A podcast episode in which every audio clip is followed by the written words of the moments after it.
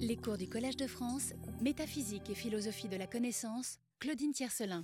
Bien, bonjour et bienvenue à, tous. Merci, merci à vous d'être là. Je suis très heureuse de, de, vous retrouver. Nous allons donc réfléchir cette année dans le cadre du cours et du séminaire qui se déroulera toutes les semaines de 16h30 à 18h30, salle 5 à la question des euh, vertus épistémiques. L'an passé, dans l'examen que nous avons mené sur la connaissance pratique, nous nous sommes interrogés, vous vous en souvenez, sur la question de savoir s'il y avait ou non lieu, comme nous avons spontanément tendance à le faire, de distinguer cette modalité pratique de la connaissance de la connaissance théorique. Ainsi, avons-nous affaire à des formes d'intelligence, à des capacités cognitives vraiment différentes lorsque, par exemple, nous lisons un livre ou lorsque nous savons faire la cuisine? Nous sommes tentés a priori de répondre par l'affirmative. Pour lire un livre, il nous faut par exemple connaître l'alphabet, le sens des phrases, savoir analyser, faire preuve de réflexion, marque de notre raison et de la puissance de notre intellect. En un mot, il nous faut déployer toute une sorte, toute une série d'aptitudes, dirions-nous, de haut niveau. De telles aptitudes, depuis l'Antiquité, et notamment depuis qu'Aristote leur a donné leur titre de gloire, sont ce que nous pouvons d'ores et déjà appeler des vertus intellectuelles. Les vertus intellectuelles que sont la sagesse, la compréhension, la sagacité ou prudence se distinguent, comme vous le savez, des vertus morales telles que la générosité ou la tempérance. Si nous parlons en effet du caractère, dit Aristote, Éthique 1 1103 a 511, nous ne disons pas c'est un sage ou quelqu'un capable de comprendre, mais c'est un doux ou intempérant. Cependant, nous louons aussi le sage en raison de son état. Or, les états louables, nous les appelons vertus.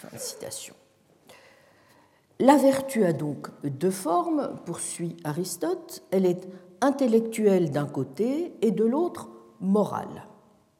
Si elle est intellectuelle, c'est en grosse partie à l'enseignement qu'elle doit de naître et de croître. C'est précisément pourquoi elle a besoin d'expérience et de temps. Mais si elle est morale, elle est le fruit de l'habitude. Fin citation. Mais dans les deux cas, intellectuelle et morale, ce sont des vertus car elles supposent de notre part que nous soyons capables, n'est-ce pas, de déployer une certaine forme d'excellence.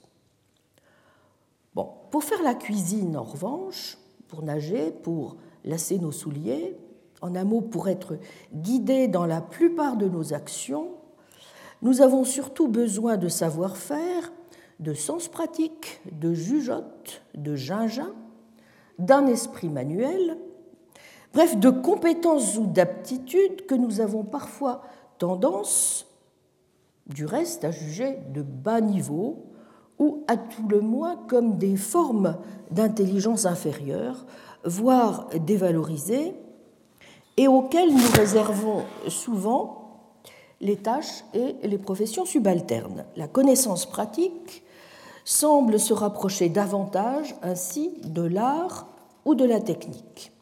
Or, si les artisans ont bien la perfection en point de mire, à savoir le milieu entre l'excès et le défaut, et s'il est vrai, premièrement, que la vertu est propre à viser le milieu, deuxièmement, que comme la nature, elle surclasse toute forme d'art en rigueur et en valeur, Éthique 1106b 10 15, troisièmement, qu'elle n'est, si l'on suit toujours Aristote, ni de l'ordre des affections, ni de celui des capacités, mais de l'ordre des états, 1105b 30, 1106 à 25, alors on peut aussi penser que la connaissance pratique n'a rien, de prime abord, de particulièrement vertueux en soi. Mais après tout, cela se discute, et certains, de plus en plus nombreux, jugeront non sans raison, à force de se voir imposer moult intellectuels qui n'ont pas un milligramme d'intellect et qui, à l'évidence, n'ont cure ni des choses de l'esprit, ni de ce qu'impose au quotidien et concrètement la vie du clerc, qu'il n'y a pas lieu, décidément, de faire une telle différence entre le chef qui se voit attribuer une troisième étoile ou le comédien un César et l'écrivain ou le savant qui se voit gratifié du prix Nobel de littérature ou de physique.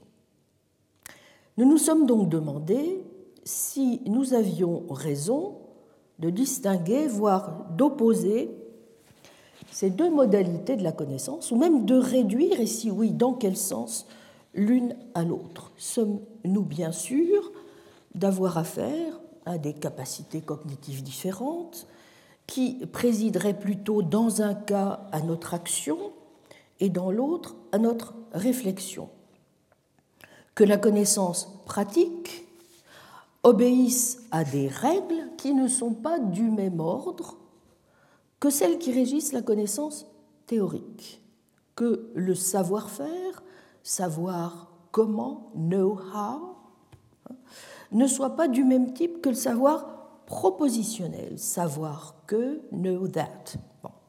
Bref, pouvons-nous dire que nous ne savons pas, au même titre, quand nous savons, nous savons comment mettre une chaîne sur un pneu et qu'il y a aujourd'hui de forts risques d'avalanche. J'espère vous avoir montré que la situation est sans doute plus complexe qu'il n'y paraît à première vue et que nous devions pouvoir en tirer plusieurs leçons. En premier lieu, nous avons pu noter à maintes reprises que l'opposition tranchée entre les deux formes de connaissance procédait de forme exacerbée, soit d'anti-intellectualisme, soit d'intellectualisme.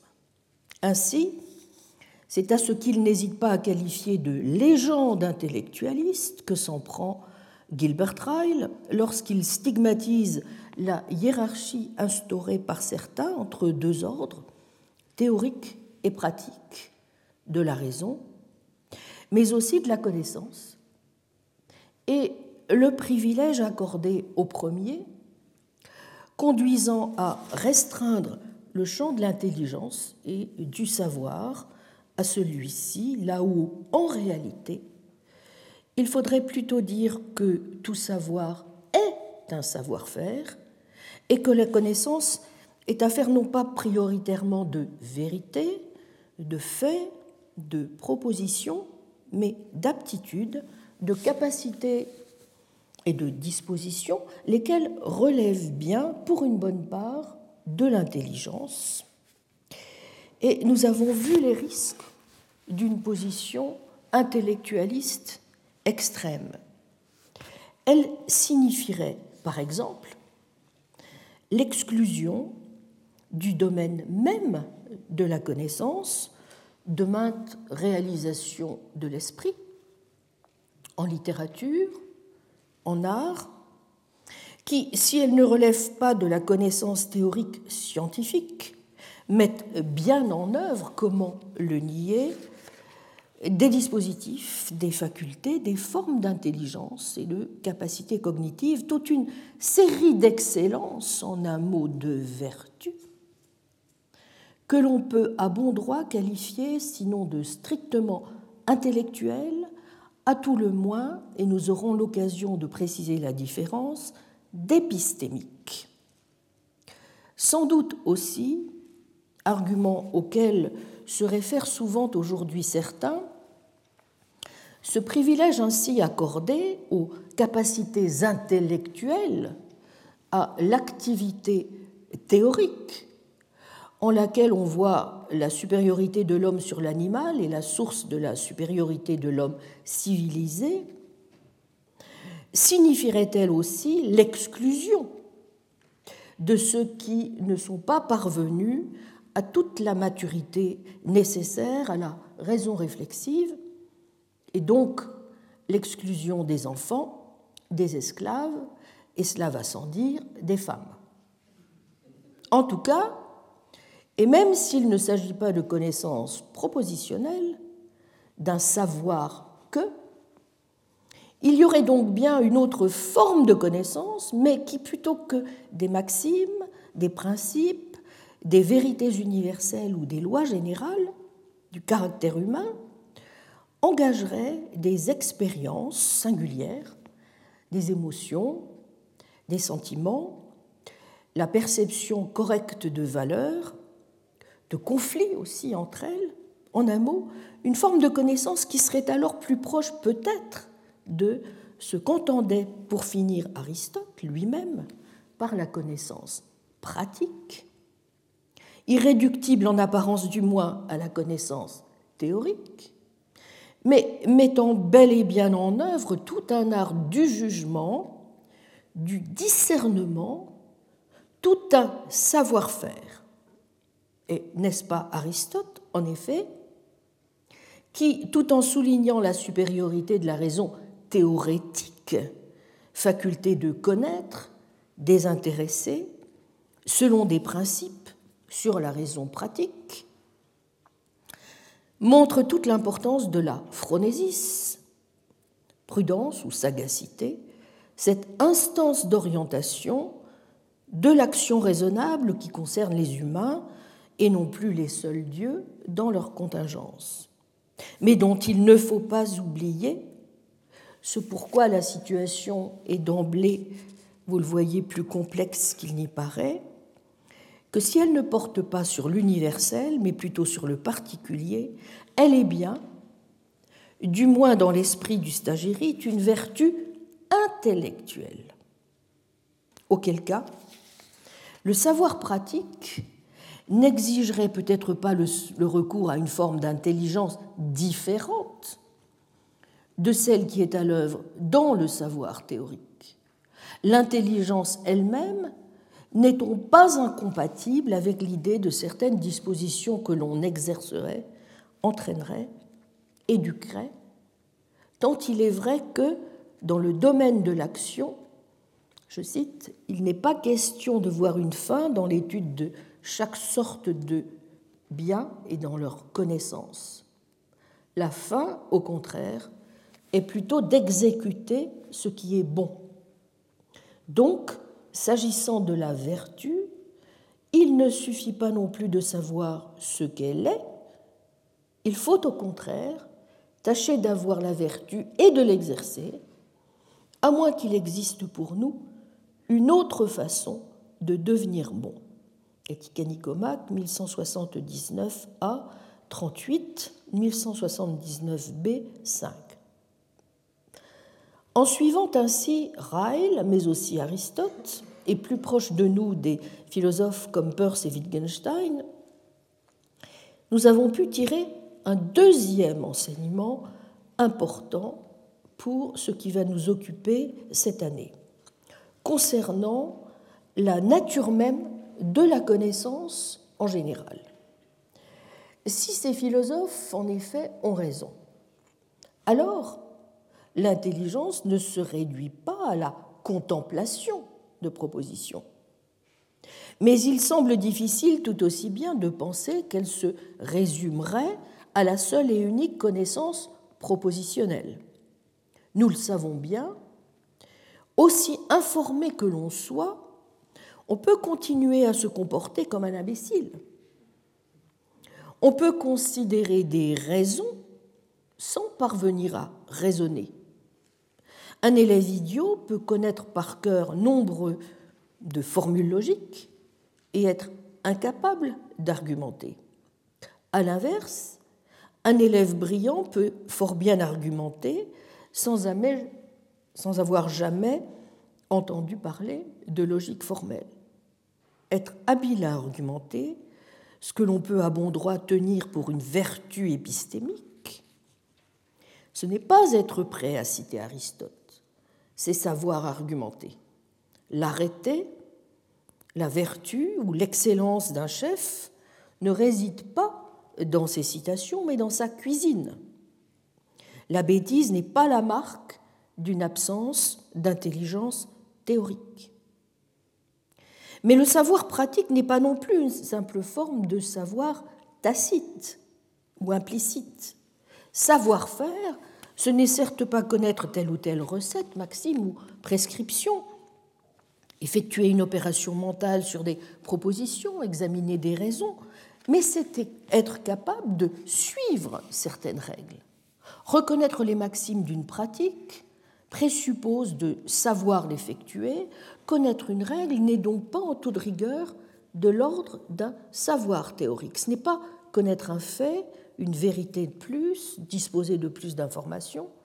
C'est savoir-faire, c'est-à-dire être capable d'effectuer une opération, une action intelligente. C'est un savoir actualisé dans des actes. Certes, la présence de règles est donc la possibilité d'énoncer les raisons de l'action, et leur exécution ne sont pas exclusives l'une de l'autre. Un tel savoir n'exclut donc pas les jugements, mais ceux-ci sont des produits de ce savoir et non ses causes. L'observance de règles et l'usage prescriptif de critères ressemblent donc à ce que nous faisons avec nos lunettes. Nous regardons à travers elles, nous ne les regardons pas. Et tout comme quelqu'un qui regarde beaucoup ses lunettes trahit le fait qu'il a du mal à regarder à travers elles, de même les gens qui font beaucoup appel à des principes montrent surtout, comme le dit Ryle, qu'ils ne savent pas comment agir. Comme le souligne Peirce et Wittgenstein, les règles sont les rails de sa pensée, non pas les terminaux qu'il faut lui rajouter. Le bon joueur d'échecs observe les règles et les principes tactiques, mais il n'y pense pas. Il se contente de jouer selon eux.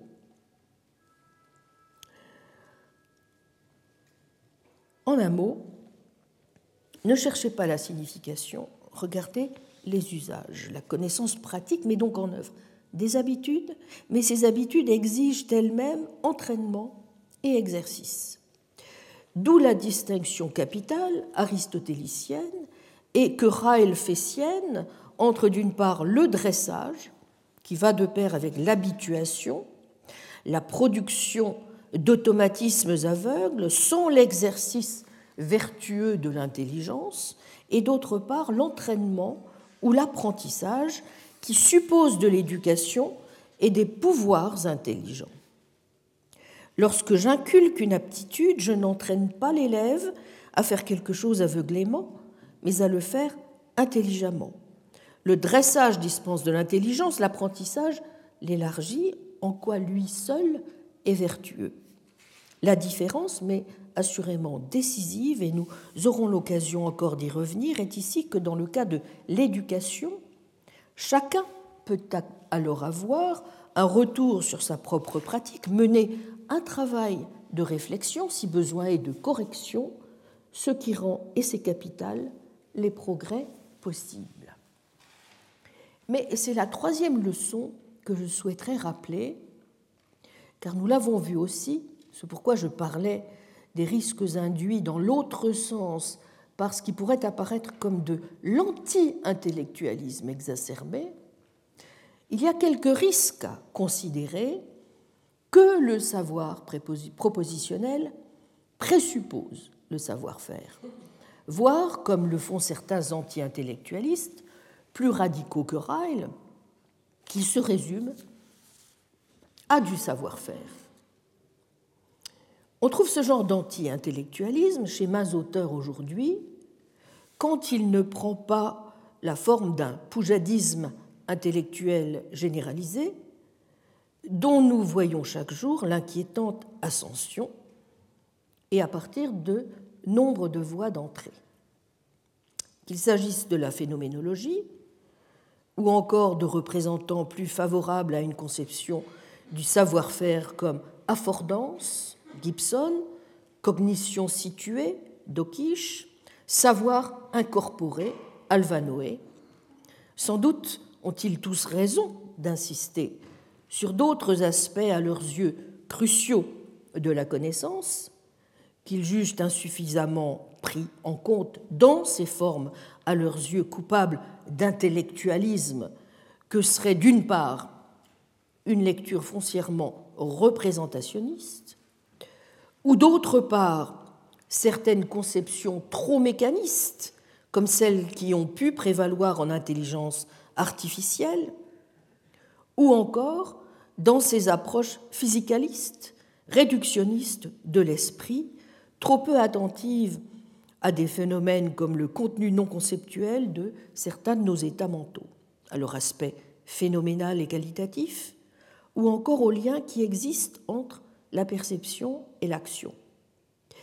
Ils ont sûrement raison aussi de déplorer que l'on ne présente pas plus la connaissance comme une activité mettant en œuvre des aptitudes et des talents divers et où se jouent nos perceptions, nos émotions et tout simplement notre corps, points sur lesquels avaient insisté dans leurs interventions l'an passé au séminaire Jérôme Dokish et Alain Berthoz.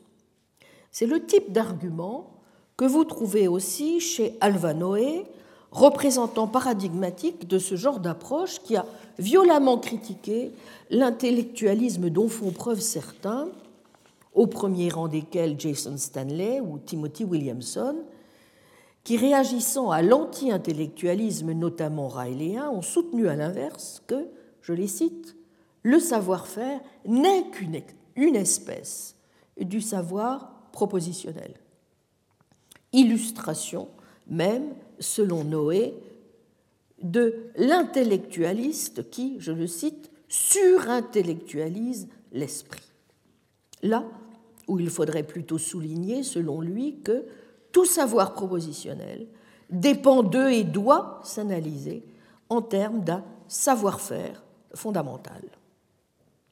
Car ce que nous montre la connaissance pratique, ce sont, nous l'avons dit, des capacités, mais qui sont incorporées au sens où elles dépendent de notre nature corporelle, ou situées au sens où les conditions de leur exercice sont extérieures à l'agent. La possession de ces capacités affecte notre attitude et nous permet d'avoir des expériences que nous ne saurions avoir autrement, mais aussi de déceler du sens là où sinon il n'y en aurait pas. C'est de cette manière que notre corps, le monde et notre connaissance pratique nous ouvriraient, selon Noé, à un domaine d'expérience rempli de signification. Et c'est ce qui expliquerait pourquoi on peut à bon droit tenir les aptitudes pratiques pour de la connaissance. Par quoi? Il faut entendre, selon lui, et retenons-le bien pour la suite, que cela suppose dans nos pratiques un type de compréhension du même ordre que celui que nous pourrions appliquer à nos concepts.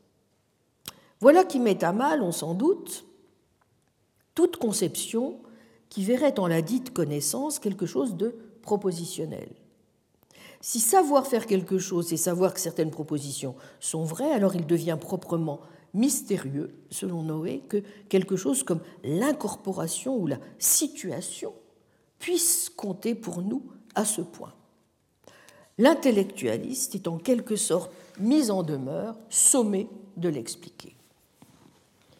En même temps, et c'est la quatrième leçon que nous avons pu tirer de notre examen, il faut bien voir aussi que les intellectualistes n'ont pas totalement tort dans leurs reproches adressés à l'autre camp. Certes, dans bien des cas, nous avons affaire à des savoirs que nous classons sans peine dans la catégorie des savoir-faire, qui manifestent des capacités pratiques assez évidentes, savoir faire du vélo, de la voile, un gâteau, savoir coudre, etc. Mais très vite aussi, nous voyons bien qu'il y a des limites dans l'exercice. Savoir parler une langue, par exemple, même si c'est une aptitude, on ne peut plus situer et incorporer, requiert une bonne dose de savoir propositionnel une maîtrise, par exemple, de la grammaire. Faut-il donner complètement tort aux travaux, depuis notamment Noam Chomsky, qui soulignent que la compétence linguistique dont fait preuve un locuteur banal met en jeu une forme d'intelligence apparemment très élaborée, ou que la connaissance manifestée dans le fait de savoir parler est une connaissance de type factuel que l'on ne peut entendre en des termes complètement anti-intellectualistes. Fait-on vraiment fausse route en se refusant à assimiler cette connaissance à une aptitude à parler et à comprendre ou à un pur et simple système de disposition? En tout cas, trancher la question de ce en quoi consiste la connaissance pratique, sur laquelle repose la compétence linguistique, est tout sauf simple. De même, savoir réparer un ordinateur, se repérer dans une ville, hein, jouer aux échecs ou du violon, n'exige-t-il pas autre chose que de simples capacités de premier niveau? Nombre de ces aptitudes peuvent certes s'acquérir sans savoir verbal, mais la plupart supposent au moins en partie un tel savoir et une compétence qu'on a du mal à ne pas qualifier d'intellectuelle. On peut apprendre la musique sans savoir le solfège, mais on ne peut pas totalement savoir jouer d'un instrument sans cela. Est-il sûr encore que connaître une règle d'inférence, ce ne soit pas connaître quelque chose comme des faits ou des vérités? Pourquoi faudrait-il admettre par ailleurs que la connaissance propositionnelle soit comportementalement inerte. Ou à l'inverse, que quelque mouvement que ce soit de notre corps, quelque action que nous entreprenions engage une forme de connaissance. Dirons-nous que pour digérer, nous avons besoin de savoir digérer? Que pour gagner à la loterie, nous avons besoin de savoir comment gagner à la loterie? À pousser l'anti-intellectualisme aussi loin, il n'est pas sûr que l'on parvienne ni à mettre en difficulté l'idée que le savoir-faire est bel et bien une espèce de savoir propositionnel, ni même à définir la connaissance pratique comme étant la mise en œuvre systématique de certaines capacités. Après tout, si un moniteur de ski passé un certain âge n'est pas mis d'office à la retraite, euh, c'est parce qu'il peut encore savoir comment on effectue des figures complexes de ski acrobatique sans être lui-même capable de les effectuer. De même, un pianiste virtuose qui aurait perdu l'usage de ses deux bras dans un accident de voiture pourrait fort bien encore savoir comment jouer du piano. Pareillement, on doit pouvoir nier qu'une action intelligente doit être nécessairement précédée par la considération de proposition, ce qui de fait relève d'un intellectualisme déraisonnable, sans nier qu'une action intelligente doit être entre, en quelque façon guidée par une forme ou une autre de connaissance théorique, en soutenant, autrement dit, une forme d'intellectualisme raisonnable. C'est donc surtout sur la base d'une opposition forcée entre savoir propositionnel et savoir pratique que l'on peut se croire fondé à rejeter tout intellectualisme et à soutenir que le savoir-faire n'est pas une espèce du savoir propositionnel. Un intellectualiste raisonnable peut parfaitement soutenir et que la connaissance sur la base de laquelle nous agissons, quand nous agissons de façon intelligente, la connaissance pratique quelque chose qui se manifeste directement sans action mentale préalable, et qu'une action intelligente est guidée par un savoir propositionnel. C'est d'ailleurs assez conforme à la manière dont on décrit le plus, le plus, souvent le processus même de la délibération. Quand nous délibérons, nous intégrons dans notre délibération des croyances et des désirs qui ne font pas à proprement parler partie de la délibération elle-même. Et c'est là encore une leçon que nous retenons d'Aristote. En d'autres termes, nos comportements peuvent être informés de manière non délibérative par d'autres attitudes propositionnelles. Ce qui ne signifie pas non plus qu'il suffise d'être en mesure de s'approprier la maîtrise, par exemple, d'une manière de faire, d'un mode pratique de présentation de telle ou telle manière de faire, pour maîtriser le savoir-faire lui-même. Assurément, savoir monter à vélo exige de moi de savoir, sous un certain mode pratique de présentation, que telle ou telle manière de faire, et pas une autre, est pour moi une manière de monter à vélo. Mais cela ne suffit ni à faire du savoir-faire une espèce de savoir propositionnel, ni à me garantir la maîtrise du dit savoir. En particulier, il ne suffit pas de savoir faire quelque chose à telle ou telle occasion pour pouvoir être crédité de la maîtrise d'un savoir-faire ou d'une connaissance pratique. C'est là toute la différence entre deux individus qui, manifestant une même manière de faire, taperaient tous deux, par exemple, le mot Afghanistan. L'un s'est tapé, mais il tape le mot pour la première fois. L'autre est débutant, et Afghanistan est le seul mot qu'il sache en fait taper. Nous dirons que la différence entre celui qui a la maîtrise de la frappe et le débutant est une différence qui porte sur ce qu'ils savent faire, certes, mais qui ne se manifeste pas dans les événements singuliers auxquels ils participent lorsqu'ils exercent leur connaissance. Nous sommes bien là en présence d'une seule et unique manière de faire, la manière dont tous deux tapent le mot, n'est-ce pas Mais de deux types différents de savoir-faire. L'un s'est tapé, l'autre s'est tapé Afghanistan. De même, des occurrences singulières de savoir-faire ne permettent pas de déterminer en quoi consiste au juste le savoir-faire dont quelqu'un fait preuve lorsqu'il manifeste hic et nunc celui-ci. On peut dire de quelqu'un qu'il sait tailler les rosiers, soit parce qu'on l'a vu se servir comme il faut de son sécateur, soit parce qu'on l'a vu réfléchir à la manière de procéder en examinant la plante avant d'exécuter, d'effectuer la taille ou d'exécuter la plante. Ici, nous avons bien affaire à un seul type de savoir-faire, mais qui s'exerce de deux manières, vous le voyez, fort différentes. La conclusion qui s'impose donc à celui qui serait trop tenté par l'intellectualisme est bien, semble-t-il, à ce stade des réflexions nous avons mené l'an passé, la suivante. Savoir faire quelque chose, ce n'est pas, ou en tout cas pas seulement, connaître telle ou telle proposition vraie, exercer cette connaissance de telle ou telle manière à l'occasion de telle ou telle activité ou action. C'est être dans une relation de savoir-faire avec une activité ou un type et non un token d'action. Lorsque l'on sait faire quelque chose, on entretient avec son savoir un lien qui a toutes les apparences de la généralité. C'est du reste la raison pour laquelle aussi ce ne sont jamais des événements, mais plutôt des processus que l'on met en avant pour identifier la connaissance pratique et que l'on peut à bon droit parler de la connaissance pratique comme d'une disposition dont l'exercice est indéfiniment hétérogène.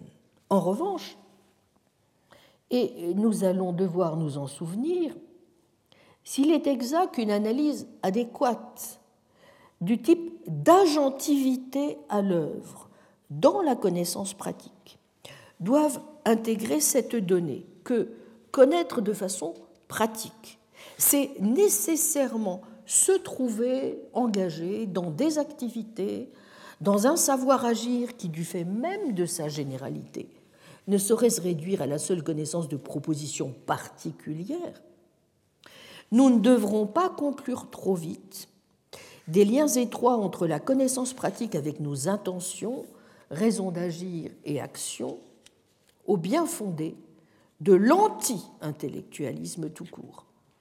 Car la, la question reste toujours posée, à ce stade, de savoir si celles-ci se fondent en dernière analyse sur des attitudes propositionnelles plutôt que sur des capacités, dispositions, aptitudes, si en particulier nos actions intentionnelles sont le produit des premières ou des actualisations des secondes.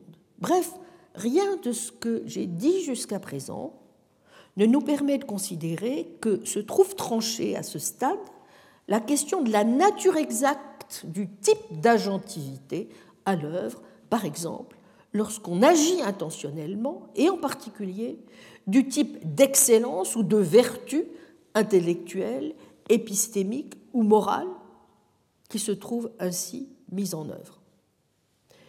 D'où la dernière leçon que nous pouvons, je crois, tirer de nos recherches de l'an passé qui devrait permettre de mieux comprendre dans quelle direction nous allons devoir à présent les poursuivre. Tout d'abord, nous voyons mieux désormais, du moins je l'espère, ce qui cloche au fond, chez l'anti-intellectualiste comme chez l'intellectualiste extrême. Et du même coup, à quels enjeux l'un et l'autre sont tous deux confrontés. L'anti-intellectualiste devra, si j'ose dire, mettre de l'eau dans son vin et montrer que savoir faire quelque chose n'est pas nécessairement avoir purement et simplement une disposition à faire quelque chose. Qu'il faut peut-être envisager des degrés aussi dans le savoir-faire. Chercher dès lors où réside au juste la différence entre les comportements qui manifestent de façon évidente de l'intelligence et les autres. Il y a aussi des cas où le savoir-faire et les capacités ne vont pas ensemble. Il devra peut-être encore montrer que le savoir-faire et d'autres stades de l'intelligence reposent sur un certain type de puissance, s'apparente à une performance, laquelle s'appuie sur une réussite, un succès, dont on peut considérer en l'interprétant de façon contrefactuelle qu'elle est sinon fondée ou parfaitement justifiée, à tout le moins fiable et dotée d'une certaine garantie. Enfin, il lui faudra aussi pouvoir localiser la source de la différence entre la connaissance experte et le simple truc ou tour de main, et donc s'employer à déterminer le caractère proprement cognitif ou épistémique de l'activité pratique, s'il ne veut pas se contenter d'en faire quelque chose de mystérieux, de magique, de métaphorique ou de primitif, et donc sans doute élaborer plutôt les notions d'apprentissage et d'éducation qui permettent de distinguer la connaissance véritable de la simple habitude. Quant à l'intellectualiste, il devra de son côté éviter tous les écueils que je viens de rappeler, cesser sans doute de penser que la connaissance pratique peut purement et simplement se réduire à une connaissance propositionnelle, ou il devra à tout le moins concevoir différemment la nature même de celle-ci. Après tout, l'histoire a montré qu'il n'y a pas non plus une seule manière d'analyser des propositions. Dans tous les cas, il conviendra de se frayer un chemin entre un anti-intellectualisme réducteur, sans ramener le savoir-faire à un ensemble d'aptitudes, et en conservant la distinction intuitive, chère aux intellectualistes, entre la connaissance pratique orientée vers l'action et la simple connaissance théorique orientée vers les faits ou la vérité. Ce chemin est donc celui que j'ai commencé à esquisser l'an passé en proposant un nouveau modèle de la connaissance pratique dans le sillage de ce que je crois avoir pu établir et que j'avais exposé dans, dans mon cours de 2011 consacré à la valeur de la connaissance. Je me permets de vous y renvoyer pour que vous puissiez en retrouver toutes les étapes. Il me semble de plus en plus clair que ce modèle nous oblige à minimiser l'idée d'une supposée priorité de la connaissance théorique sur la connaissance pratique, mais aussi de celle de trop franches oppositions entre les deux et entre les formes d'intelligence qu'on y verrait à l'œuvre. Il me semble possible de considérer la connaissance, quelle qu'elle soit, comme un processus d'enquête qui se présente certes selon un schéma au fond socratique de questions et de réponses, en quoi je m'accorde avec des intellectualistes comme Stanley ou Williamson, mais qui de façon plus précise présente ce parcours comme un va-et-vient entre des croyances que l'on aura eu de solides raisons de mettre en doute vers des croyances que l'on aura au moins temporairement réussi à fixer. Il ne s'agit donc pas de renoncer au schéma classique de la connaissance, mais plutôt de le dynamiser, de lui donner un contenu plus ancré dans la nature même de nos croyances.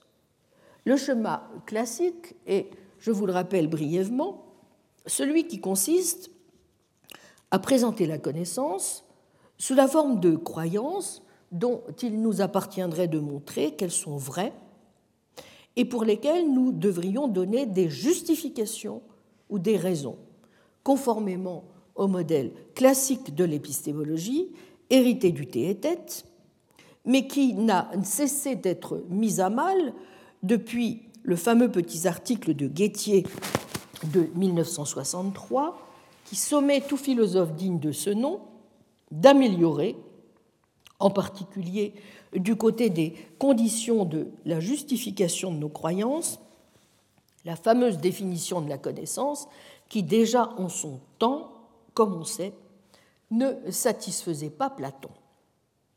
Si le modèle que j'ai proposé est correct, alors vous comprendrez, je pense aussi, pourquoi je n'estime pas qu'il y ait lieu de distinguer fondamentalement le modèle de la connaissance pratique de celui que j'ai suivi pour définir la connaissance théorique, que dans un cas comme dans l'autre, on doit donc pouvoir exiger de nos croyances, pour leur donner le nom de connaissance, qu'elles obéissent à un certain nombre de contraintes, conditions de sensibilité, de sûreté, que l'on puisse aussi produire les conditions de possibilité des doutes que nous pouvons avoir, avoir pour principe absolu aussi celui de la faillibilité et de la révision toujours en droit possible de toutes nos croyances.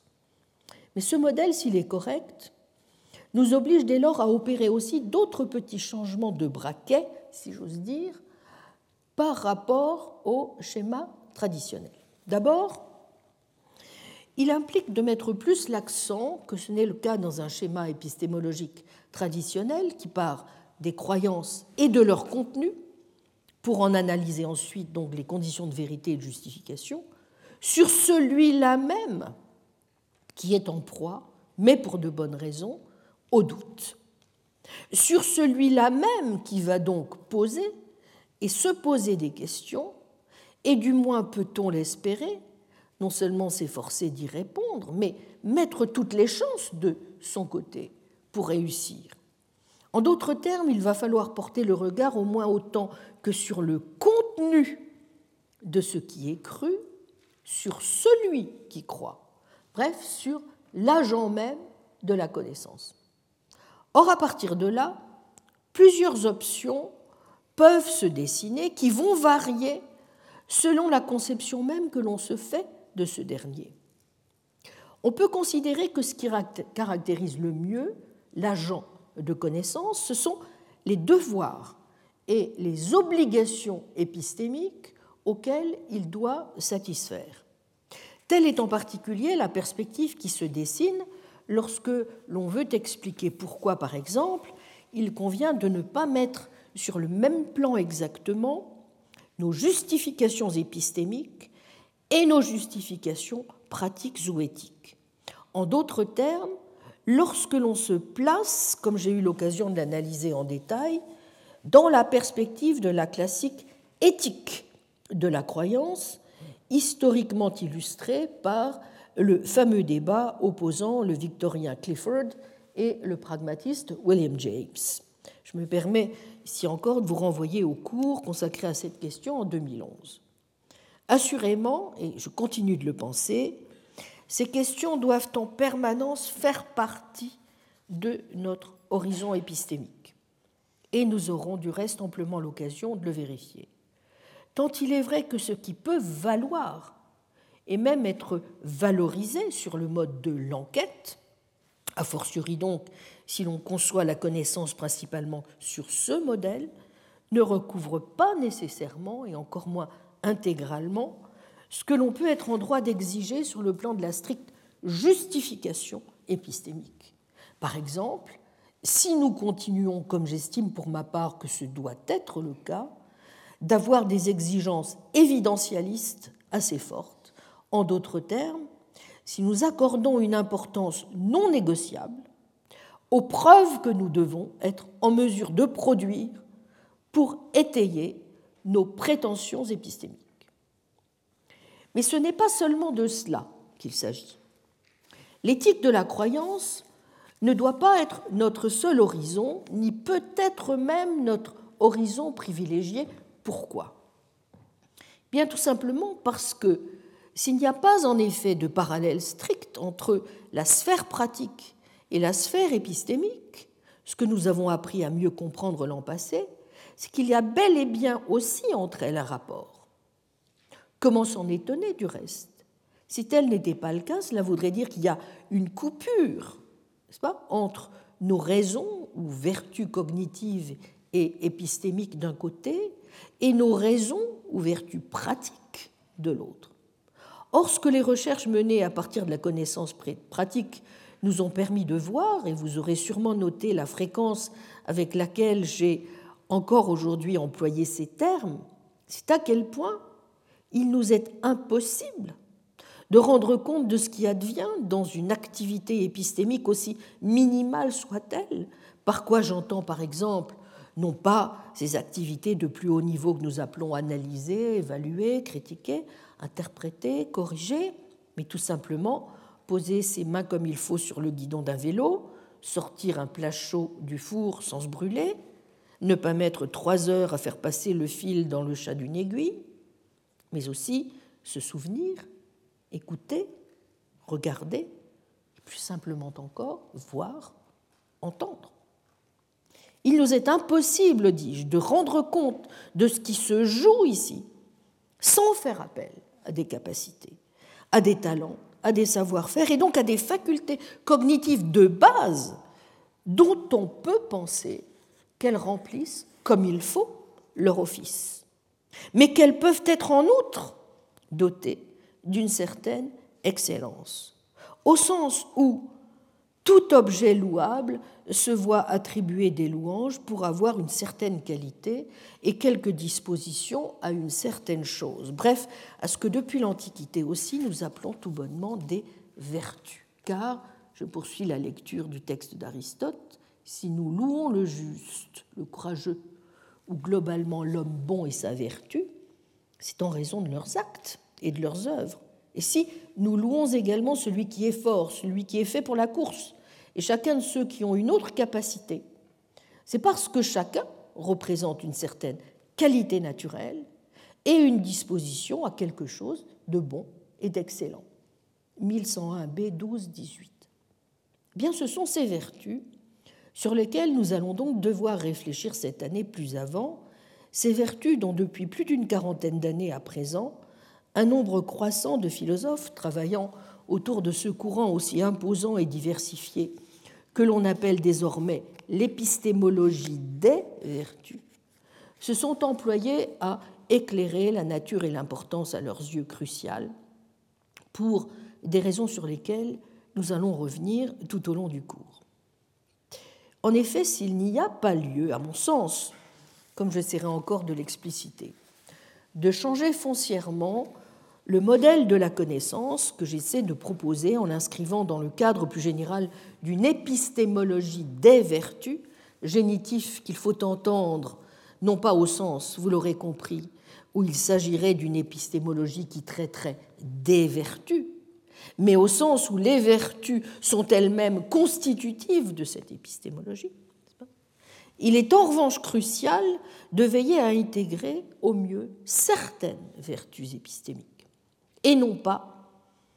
Alors, une précision justement s'impose d'emblée. Si je parle de vertus épistémiques et non pas de vertus intellectuelles, c'est d'abord parce que j'espère pouvoir vous montrer que s'inscrivent dans le spectre des vertus épistémiques, mais je pense que ce que je viens de vous rappeler vous permettra de mieux comprendre désormais pourquoi, des caractéristiques qui peuvent relever non du seul intellect, mais de la sensibilité, en un mot, de nos émotions et de nos sentiments. Ce qui n'est pas dire qu'il ne puisse pas y exister aussi des émotions intellectuelles, mais C'est un point que j'analyserai plus en détail justement tout à l'heure lors de la première séance du séminaire.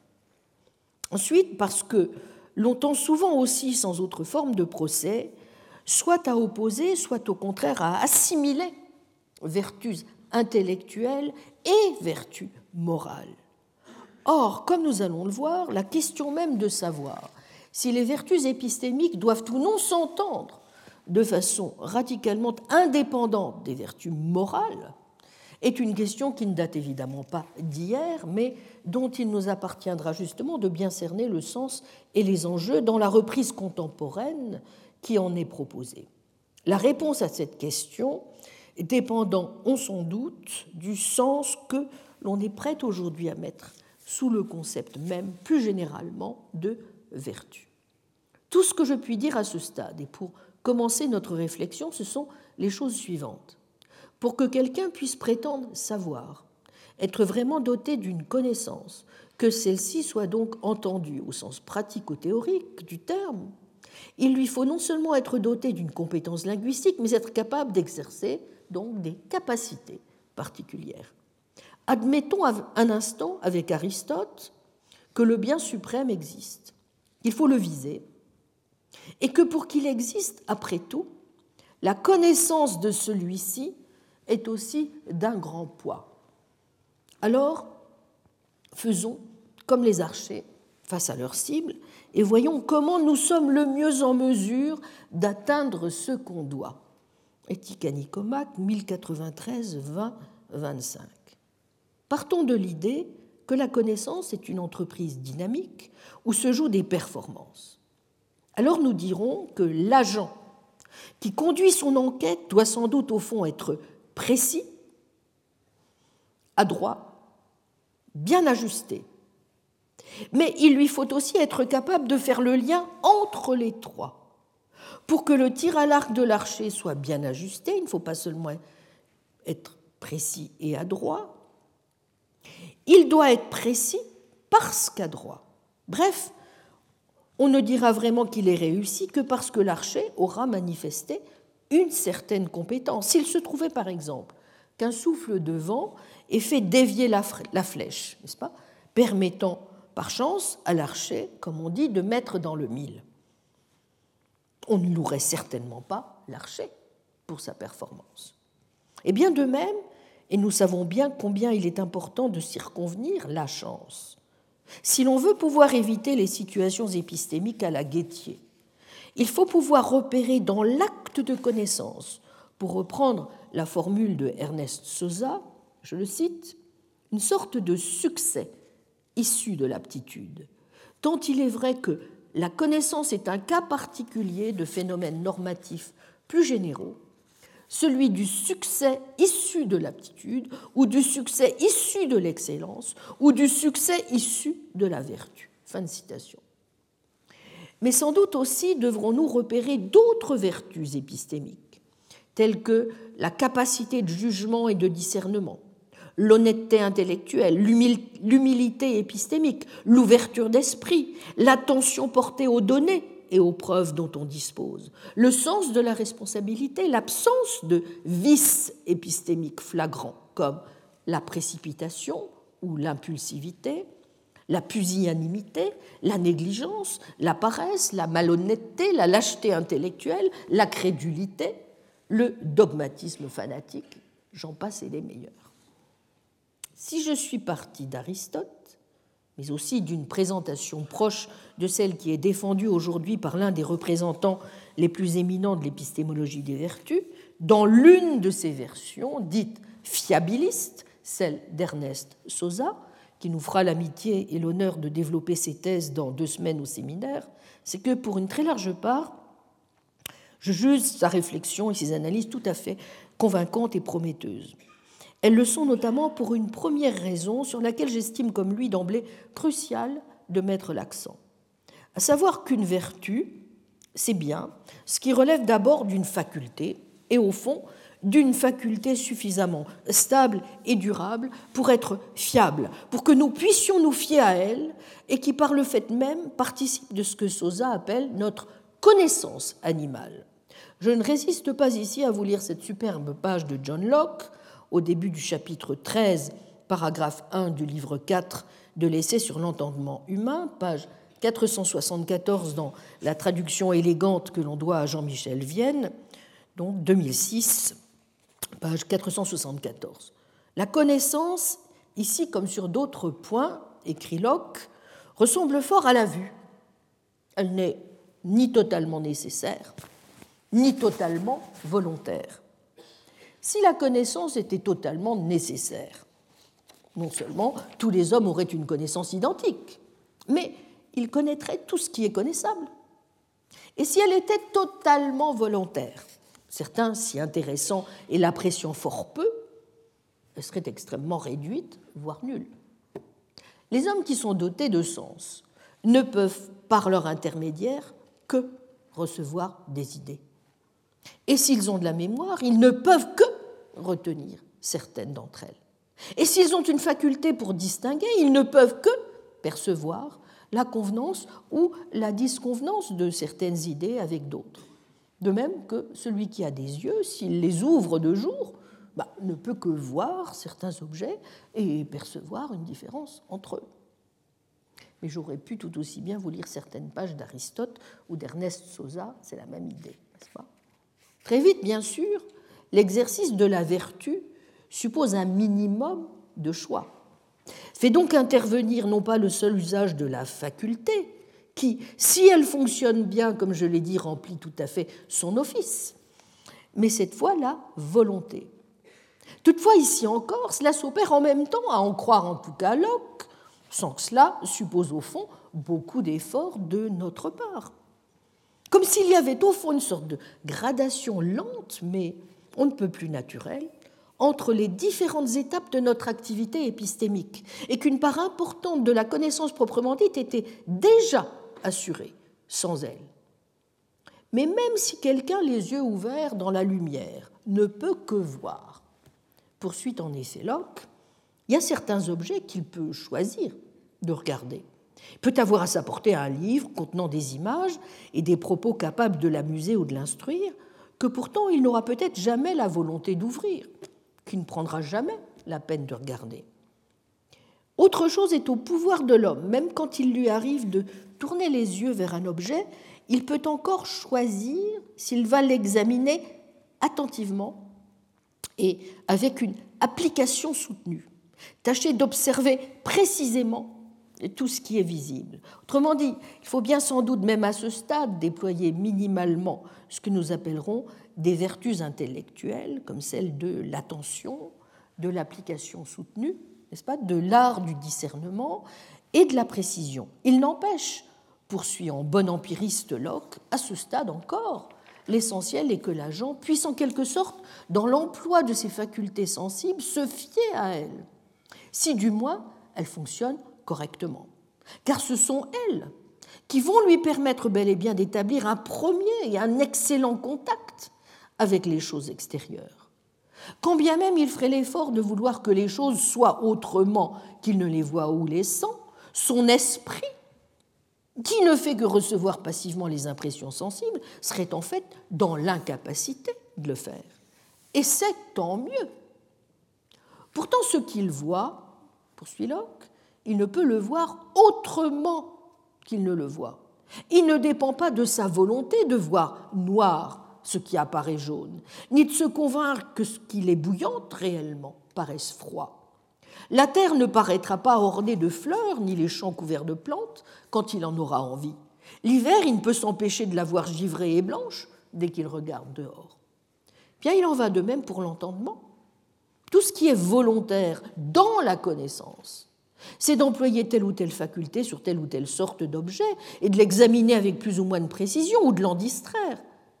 Mais quand la faculté est employée, la volonté n'a aucun pouvoir de déterminer la connaissance de l'esprit d'une manière ou de l'autre. Seuls les objets mêmes le font, dans la mesure où ils sont clairement découverts. Dans la mesure donc où les sens humains portent sur les objets extérieurs, l'esprit ne peut que recevoir les idées qui lui sont présentées et apprendre l'existence des choses extérieures. dans la mesure où les pensées humaines portent sur leurs propres idées déterminées, elles ne peuvent qu'observer, pour partie, la convenance ou la disconvenance repérable entre certaines d'entre elles et, dans ses limites, connaître. Et si l'homme a des noms pour les idées ainsi considérées, il est nécessaire qu'il soit assuré de la vérité des propositions exprimant la convenance ou la disconvenance perçue en ces idées, être persuadé sans doute possible de leur vérité. Car ce qu'un homme voit, il ne peut que le voir. Et ce qu'il perçoit, il ne peut que connaître qu'il le perçoit.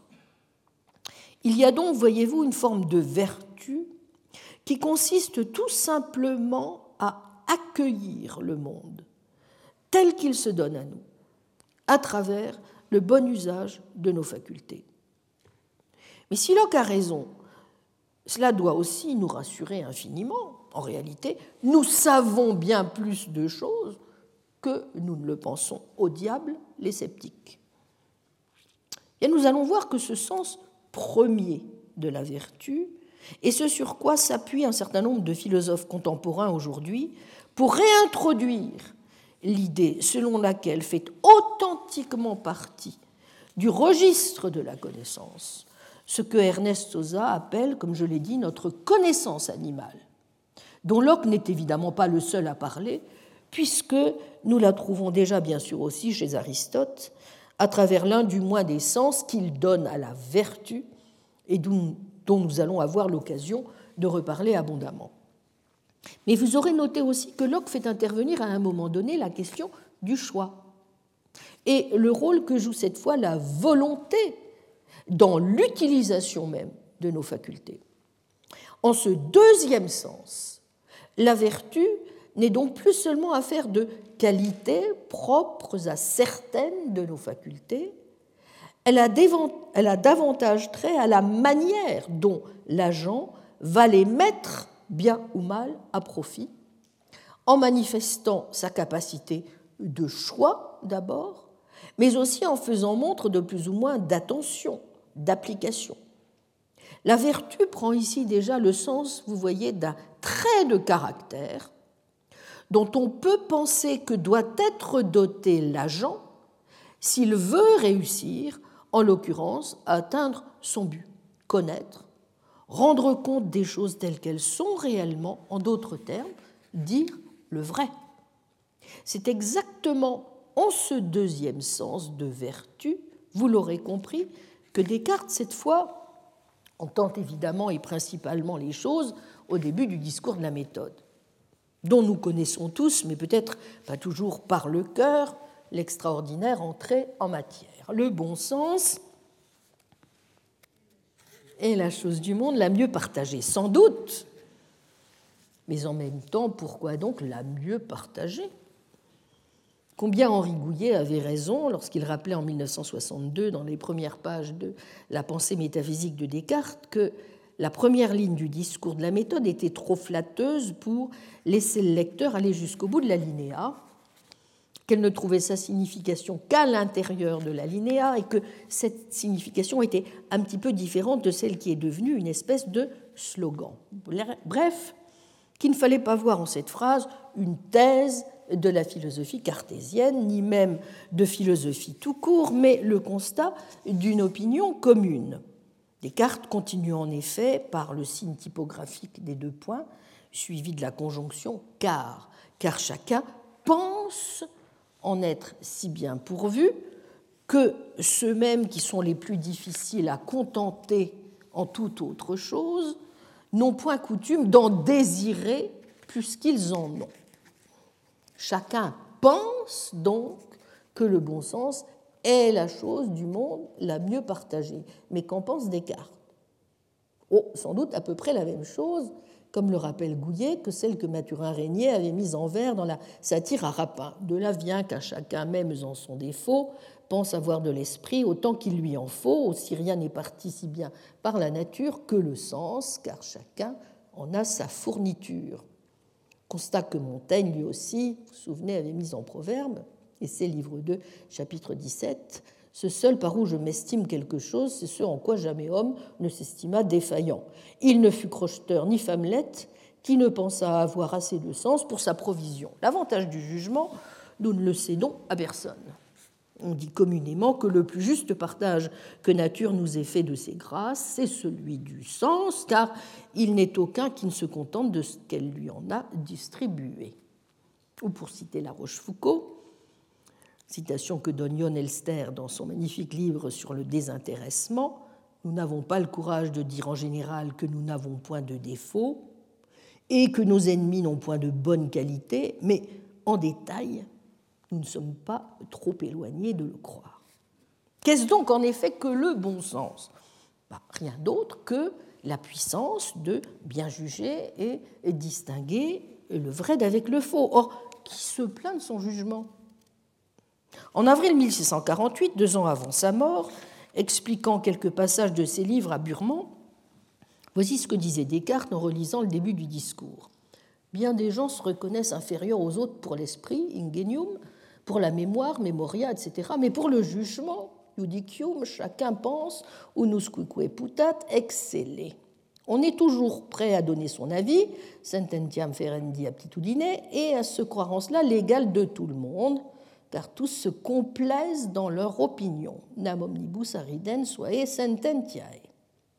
Chacun pense, tiens, se pourrait-il que nous nous illusionnions, que nous ne fassions preuve d'un véritable vice épistémique en croyant que nous sommes abondamment pourvus en bon sens? Pire, que nous fassions fausse route, non pas cette fois en désirant par excès, mais en la circonstance, en ne désirant pas assez.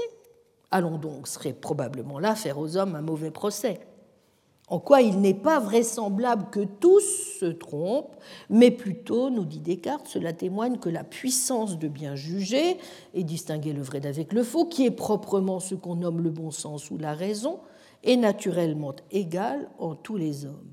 En même temps, quand on sait le crédit que le philosophe accorde au vraisemblable et au consentement universel, Gilson n'avait pas tort de voir une nuance d'ironie dans ce début à six hommes si satisfaits de leur jugement, Descartes dit donc en souriant C'est entendu, la puissance de bien juger est égale chez tous, et après Après, il y a l'adage que le philosophe rappelle à son jeune ami Quod capita, tot sensus. Autant de têtes, autant d'opinions.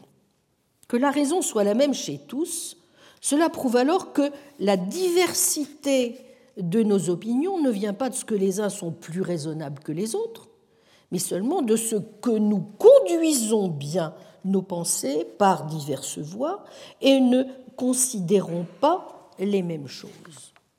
Et bien entendu, c'est ici que le cartésianisme commence. La philosophie, en effet, va intervenir pour indiquer la bonne voie dans laquelle il convient de conduire nos pensées. Donc la première formule proprement cartésienne n'est pas évidemment le bon sens et la chose du monde la mieux partagée, elle se trouve une quinzaine de lignes plus loin, car ce n'est pas assez d'avoir l'esprit bon, mais le principal est de l'appliquer bien. Le principal, le bon sens suffira à tout, dit-on parfois. Le premier alinéa du discours est précisément écrit contre ceux qui naïvement croient le bon sens suffit à tout. Et comment à la perfection le grand cartésien qui était Gouillet, le principal n'est pas ce que chacun pense, mais ce qu'il faut savoir pour bien penser. Autrement dit, le bon sens est inséparable de la méthode qui le rend vraiment bon. Et la philosophie de Descartes commence donc avec le premier précepte, la méthode pour bien conduire sa raison et chercher la vérité dans les sciences. Premier précepte que nous connaissons bien, ne recevoir jamais aucune chose pour vraie que je ne la connusse évidemment être telle. Ce qu'il faut savoir pour bien penser. Autrement dit, la vertu est indissociable d'une éthique de la pensée, d'une éthique intellectuelle, mais dans laquelle, vous voyez, il suffit de faire fond sur la bonamens, laquelle est une vis cognoscens, ce qui revient finalement au même, tant il est vrai que una et aedam est vis, et qu'avoir une vertu, c'est les avoir toutes. et que rejoignant plutôt les stoïciens qu'Aristote, Descartes s'embarrasse moins pour penser la vertu d'opérer un classement des vertus, à partir notamment d'une quelconque tripartition de l'âme, qu'il ne s'appuie sur les deux facultés que sont l'entendement et la volonté. D'où, en un sens, la remarquable brièveté, comme le remarque excellemment dans L'homme des passions de Nican Bouchner, de la doctrine cartésienne de la vertu, en tant que telle. L'établissement, je cite, du rapport entre générosité et vertu s'effectuant en peu de mots, et se ramenant en tout et pour tout, et il faut notamment relire les articles cardinaux 152 et 153 du traité des passions, à la présentation de la vraie générosité comme consistant partie en ce qu'un homme connaît, qu'il n'y a rien, etc., et, cite, partie en ce qu'il sent en soi-même, une ferme et constante résolution d'en bien user, c'est-à-dire de ne manquer jamais de volonté pour entreprendre et exécuter toutes les choses qu'il jugera être les meilleures, ce qui est, ajoute Descartes, suivre parfaitement la vertu. Point. Ce qui ne signifie pas, évidemment, que la brièveté de la définition dispense le lecteur de ce en quoi précisément consiste pour Descartes suivre parfaitement la vertu, dont la phrase précédente permet déjà de voir qu'elle semble impliquer, sans qu'on puisse à ce stade en donner le statut exact, ni déterminer la priorité que Descartes accorde à chacun des trois éléments, un, sentir en soi-même une ferme et constante résolution d'en bien user, deux, ne manquer jamais de volonté pour entreprendre et exécuter, trois, toutes les choses qu'il jugera être les meilleures. Il n'empêche la suite du discours nous renseigne déjà sur l'importance accordée par Descartes à ce deuxième sens que j'ai dégagé du concept de vertu épistémique, comme faisant appel à certains traits du caractère, à travers lesquels principes, à travers les grands principes de l'éthique, plus encore intellectuels que moraux, qui, qui se dessinent donc déjà ici. Car les plus grandes âmes nous dit, Descartes, sont capables des plus grands vices, aussi bien que des plus grandes vertus. Et ceux qui ne marchent que fort lentement peuvent avancer beaucoup davantage s'ils suivent toujours le droit chemin que ne font ceux qui courent et qui s'en éloignent. Par quoi nous entrevoyons aussi que si la ligne est ici étroite entre vertu épistémique et vertu éthique, il n'y a pas un recoupement strict entre les deux. Et c'est évidemment un point sur lequel nous aurons à revenir. Plus exactement, si les plus grandes âmes, et donc, au fond, celles dont on peut penser qu'elles côtoient déjà, par les vertus éthiques dont elles font, semble-t-il, montre le bien lui-même, si même, dis-je, celles-là ne sont pas à l'abri des plus grands vices, c'est qu'il ne suffit sans doute pas d'être bon, d'être sage, pour être assuré de ne pas penser faux. Mais de rechef, si penser faux peut être qualifié de vice, c'est que la frontière n'est pas non plus aussi grande qu'on pourrait le croire entre penser faux, penser mal, entre l'erreur et la faute, laquelle revient en définitive, si vous suivez bien, à ne pas penser du tout. Et nous savons combien cela comptera pour Descartes lorsque, dans la quatrième méditation, analysant les causes en nous de l'erreur dans le même temps où il disculpera Dieu d'être à l'origine du mal, il consacrera la puissance extraordinaire de notre libre arbitre, car juger c'est en effet toujours user de nos facultés, de notre entendement fini, de notre volonté infinie, qui en tant que telles sont des facultés excellentes, parfaites en leur genre, dont nous devons rendre grâce à Dieu, aussi bien Lorsque nous nous trompons, ce n'est ni l'infinitude de notre entendement, ni l'infinitude de notre volonté, ni l'écart qui ne peut dès lors que s'établir entre eux, qui sont à incriminer. C'est le mauvais usage que nous en faisons, dont nous sommes donc entièrement responsables par un manque de contrôle, le plus souvent lié au fait que nous sommes allés trop vite, cédant au vice épistémique de la précipitation, mais aussi à celui de la présomption, sans nous être assurés au préalable que nous avions bien à l'esprit des idées claires et distinctes et non pas de purs et simples préjugés. À nous donc de contrôler les choses comme il faut, en nous aidant du reste pour se faire d'une bonne méthode, de quelques règles à suivre. En tout cas, ce ne sont certainement pas les facultés que nous avons reçues en héritage qui sont le plus à blâmer. D'où la suite de l'entrée en matière du discours. Pour moi, dit Descartes, je n'ai jamais présumé que mon esprit fût en rien plus parfait que ceux du commun.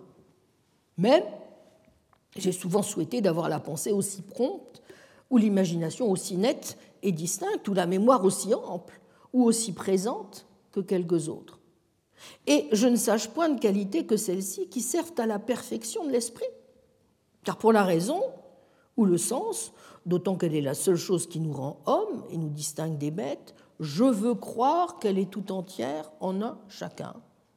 Et suivre en ceci l'opinion commune des philosophes qui disent qu'il n'y a du plus et du moins qu'entre les accidents et non point entre les formes ou natures des individus d'une même espèce.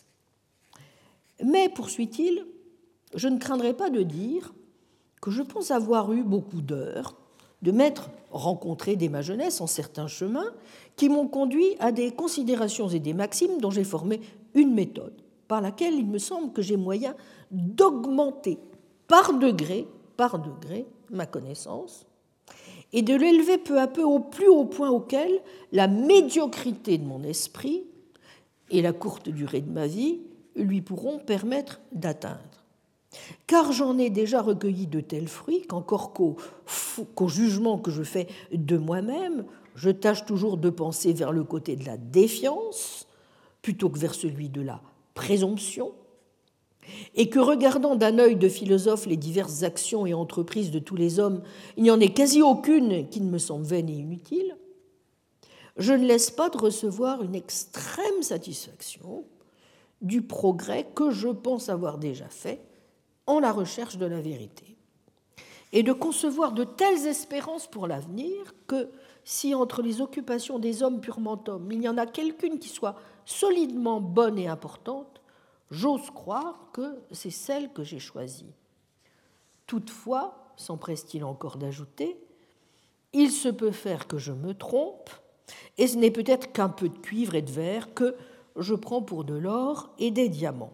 Je sais combien nous sommes sujets à nous méprendre en ce qui nous touche, combien aussi les jugements de nos amis nous doivent être suspects lorsqu'ils sont en notre faveur.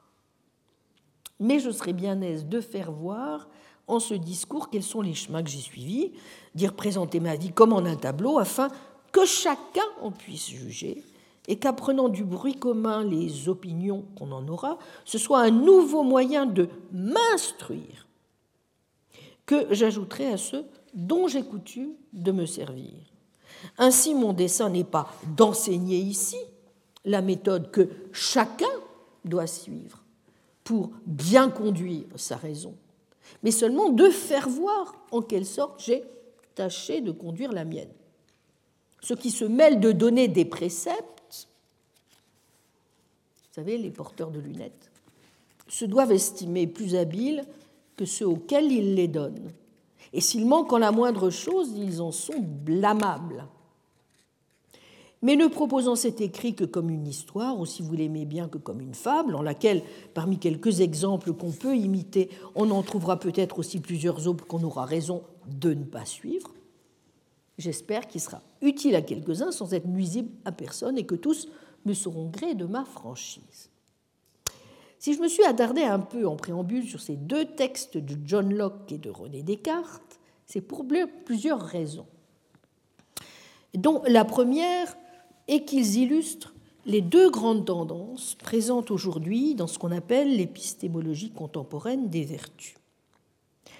Pour les uns, ou ce que l'on appelle l'approche de la vertu en termes fiabilistes, il s'agira de comprendre essentiellement les vertus épistémiques comme des facultés.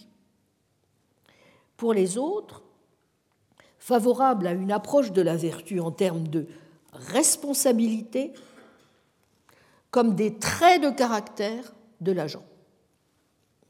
Ce sont les grandes lignes du paysage qui se dessinent ainsi sous nos yeux que je vous présenterai donc pour que nous prenions toute la mesure des enjeux, mais également du spectre assez large que va suivre notre réflexion. Nous allons voir notamment que les questions se posent différemment, non seulement selon la conception que nous pouvons nous faire de la connaissance ou des vertus, mais aussi selon l'idée qui est la nôtre du périmètre exact de l'épistémologie.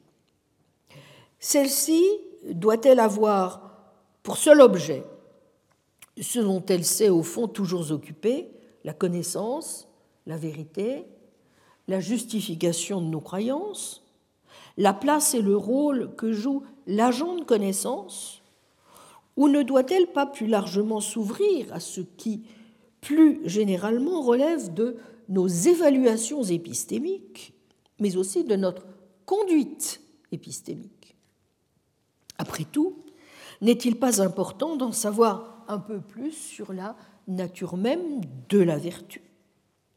Si nous voulons mieux comprendre pourquoi les vertus cognitives sont distinctes, en toute rigueur des vertus intellectuelles et a fortiori des vertus morales, comment encore elles peuvent intervenir dans le succès de nos connaissances, mais plus généralement de nos entreprises, si ce sont des capacités innées ou acquises, la part que jouent les circonstances, les situations, y compris notre histoire génétique, dans nos traits de caractère, mieux comprendre encore ce que nous devons ou pouvons simplement viser, la pleine vertu ou certaines composantes de ces vertus, voire des demi-vertus, qui sont peut-être plus à notre portée, mais nous permettent bien d'agir vertueusement, du moins dans certains de nos actes. Comment aussi nous pouvons exercer notre capacité de contrôle? Eh bien, il peut être crucial de chercher certains enseignements auprès de la philosophie de l'esprit, des sciences de la cognition, de voir ce qu'elles peuvent nous apprendre sur notre psychologie, sur la part que peuvent prendre en mal, mais aussi en bien, nos affects, nos émotions, comme nous allons le voir tout à l'heure, dans l'élaboration même de nos jugements.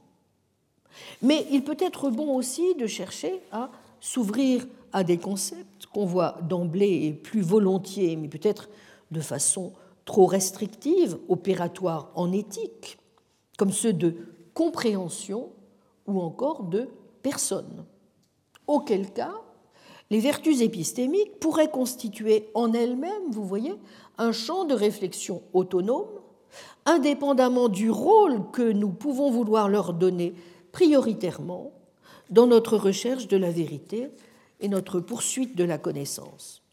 Ce qui, pensent aussi certains, correspondrait au fond à ce que voulaient notamment les anciens lorsqu'ils inscrivaient leur étude des vertus morale comme intellectuelle, dans une démarche plus générale dont l'objectif était le bien vivre ou l'épanouissement humain. Mais il y a une deuxième raison pour laquelle j'ai souhaité commencer par ces textes, et elle s'inscrit du reste aussi dans le prolongement de ma précédente remarque. Il ne vous aura pas échappé que les vertus exigées selon Descartes par l'agent en quête connaissances ne sont pas totalement étrangères, même si elles ne s'y identifient pas, à ce que nous serions tentés, en effet, de qualifier de vertus éthiques. L'une des questions qu'il va donc nous falloir élucider très vite est celle de savoir jusqu'où et comment on peut envisager les rapports entre vertus épistémiques, vertus intellectuelles, vertus morales, et sans doute aussi, et c'est un point que j'aborderai plus tard dans le cours, les liens qu'il peut y avoir entre les vertus épistémiques et celles que David Hume chérissait en premier, à savoir les vertus sociales. En nous, interrogeant, par exemple, sur le fruit que l'on peut tirer des réflexions que font aujourd'hui certains philosophes. Je pense par exemple aux travaux de Miranda Fricker sur ce que l'on appelle l'injustice épistémique. Le troisième intérêt de ces textes, me semble-t-il, et non des moindres, est d'attirer l'attention sur le fait que, quelle que soit au fond la position que l'on défend, n'est-ce pas, sur ce qui constitue la connaissance, et aussi différente celle-ci soit-elle, puisqu'elle s'inscrit chez Locke dans le cadre d'un empirisme que Descartes ne serait pas du tout prêt à accepter.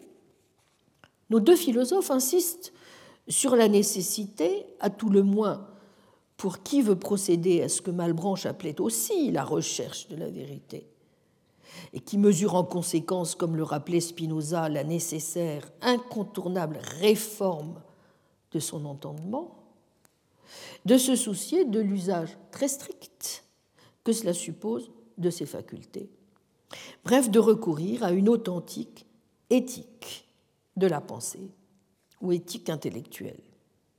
Ce qui ne peut évidemment qu'aller de pair avec la nécessité de déterminer quelles sont les vertus, plus particulièrement parmi celles qu'il faudra déployer pour bien penser, en d'autres termes, pour penser tout court, qui vont compter le plus et pourquoi? On connaît, s'agissant de Descartes, ce qui se donne pour lui comme premier précepte, je l'ai énoncé tout à l'heure, ne recevoir jamais aucune chose pour vraie que je ne la connusse évidemment être telle. Appel si important, car tout appel à l'évidence éveille un scrupule. Et d'où avez-vous appris que, touchant les choses que vous pensez connaître clairement et distinctement, il est certain que vous n'êtes jamais trompé et que vous ne le pouvez être Les auteurs des deuxièmes objections rappelleront une expérience banale. Car combien de fois avons-nous vu que des personnes se sont trompées en des choses qu'elles pensaient voir plus clairement que le soleil? Plus habile dans les cinquièmes objections, Gassendi tire ses exemples des mathématiques, avec des souvenirs personnels de pseudo-évidence qu'une science mieux informée devrait dissiper. Juste jurer autrefois qu'il était impossible de parvenir d'une petite quantité à une plus grande sans passer par une égale. Juste soutenu au péril de ma vie qu'il ne se pouvait pas faire que deux lignes qui s'approchaient continuellement ne se touchassent enfin si on les prolongeait à l'infini. Ces choses me semblaient si claires et si distinctes que je les tenais pour des actions très vraies et très indubitables. Et après cela, néanmoins, il y eut des raisons, argumenta, qui m'ont persuadé le contraire pour l'avoir conçu plus clairement et plus distinctement. Hobbes, dans sa treizième objection, insiste sur le caractère subjectif de la certitude. Le sentiment qui dicte alors notre jugement peut bien rendre l'esprit opiniâtre, mais cette opiniâtreté n'est nullement signe de vérité. Comme le rappelle Gouillet, Descartes n'avait pas attendu les amis du père Mersenne, ni Hobbes, ni Gassendi, pour voir une objection qui crève les yeux et qui, que je pense nous devons faire nôtre. Car Descartes est un homme comme tout le monde. Souvent, écrit-il dans le discours, les choses qui m'ont semblé vraies, lorsque j'ai commencé à les concevoir, m'ont paru fausses lorsque je les ai voulu mettre sur le papier. Aussi, au moment même où l'expérience du je pense dont je suis lui présente l'évidence modèle et suggère un nouvel énoncé de la règle, le philosophe souligne la difficulté. Je jugeais que je pouvais prendre pour règle générale que les choses que nous concevons fort clairement et fort distinctement sont toutes vraies, mais qu'il y a seulement quelques difficultés à bien remarquer quelles sont celles que nous concevons distinctement. Cette difficulté, c'est celle qui définit la situation concrète qui conduit à la première étape de l'itinéraire cartésien, mais c'est aussi, aussi la situation concrète qui, euh, que nous vivons nous-mêmes. Il y a déjà quelque temps que je me suis aperçu que dès mes premières années, j'avais reçu, reçu quantité de fausses opinions pour véritables. Ainsi commence la première méditation. Autrement dit, mais ce n'est pas seulement dans le cas de Descartes, mais en tout cas dans le sien, c'est clairement exprimé. Dans une philosophie de l'évidence, le point de départ, c'est la pseudo-évidence. Falsa proveris ad miserim. Formule banale, certes, mais à la réflexion, comme le dit Gouillet, paradoxale et bouleversante. Retenons simplement le fait. La première méditation ne commence pas dans un esprit que la métaphysique doit arracher au scepticisme. C'est un esprit gavé de certitudes, et de certitudes tellement éblouissantes qu'il n'aurait même pas l'idée de les mettre en doute. Le lecteur dont le philosophe requiert l'attention ne saurait être comparé à un pauvre en quête de richesse, mais à un homme qui se croit riche avec les poches pleines de fausses, de fausses monnaies. Donc, quand il écrit son discours de la méthode pour bien conduire sa raison, sa propre expérience depuis longtemps a appris au philosophe ce qu'est une raison mal conduite, prenant pour rationnel ce qui lui est familier. Il sait que la principale difficulté, c'est donc de convertir non pas celui qui nie la possibilité de trouver la vérité parce qu'il ne sait pas la chercher, mais celui qui n'éprouve pas le besoin de la chercher parce qu'il croit l'avoir trouvée. Comme le redira Descartes, l'erreur ne consiste qu'en ce qu'elle ne paraît pas comme telle. C'est ce qui permet de comprendre pourquoi, parmi les vertus que mettra le plus en avant Descartes, compte dans l'ascensio, la persuasion, comme y insistait tant Ferdinand Alquier. Je vous renvoie au début de la découverte métaphysique de l'homme chez Descartes. Mais cela vous indique aussi que mon ambition, en réfléchissant avec vous cette année euh, sur les vertus épistémiques, sera plus largement de faire apparaître tout ce qu'une éthique de la connaissance peut apporter à une éthique de la pensée, et donc plus largement, ainsi que l'ont toujours entendu les pragmatistes, à une éthique capable de valoir pour l'ensemble de nos conduites et de nos actions. Je vous remercie. Retrouvez tous les contenus du Collège de France sur www.colège-2-france.fr.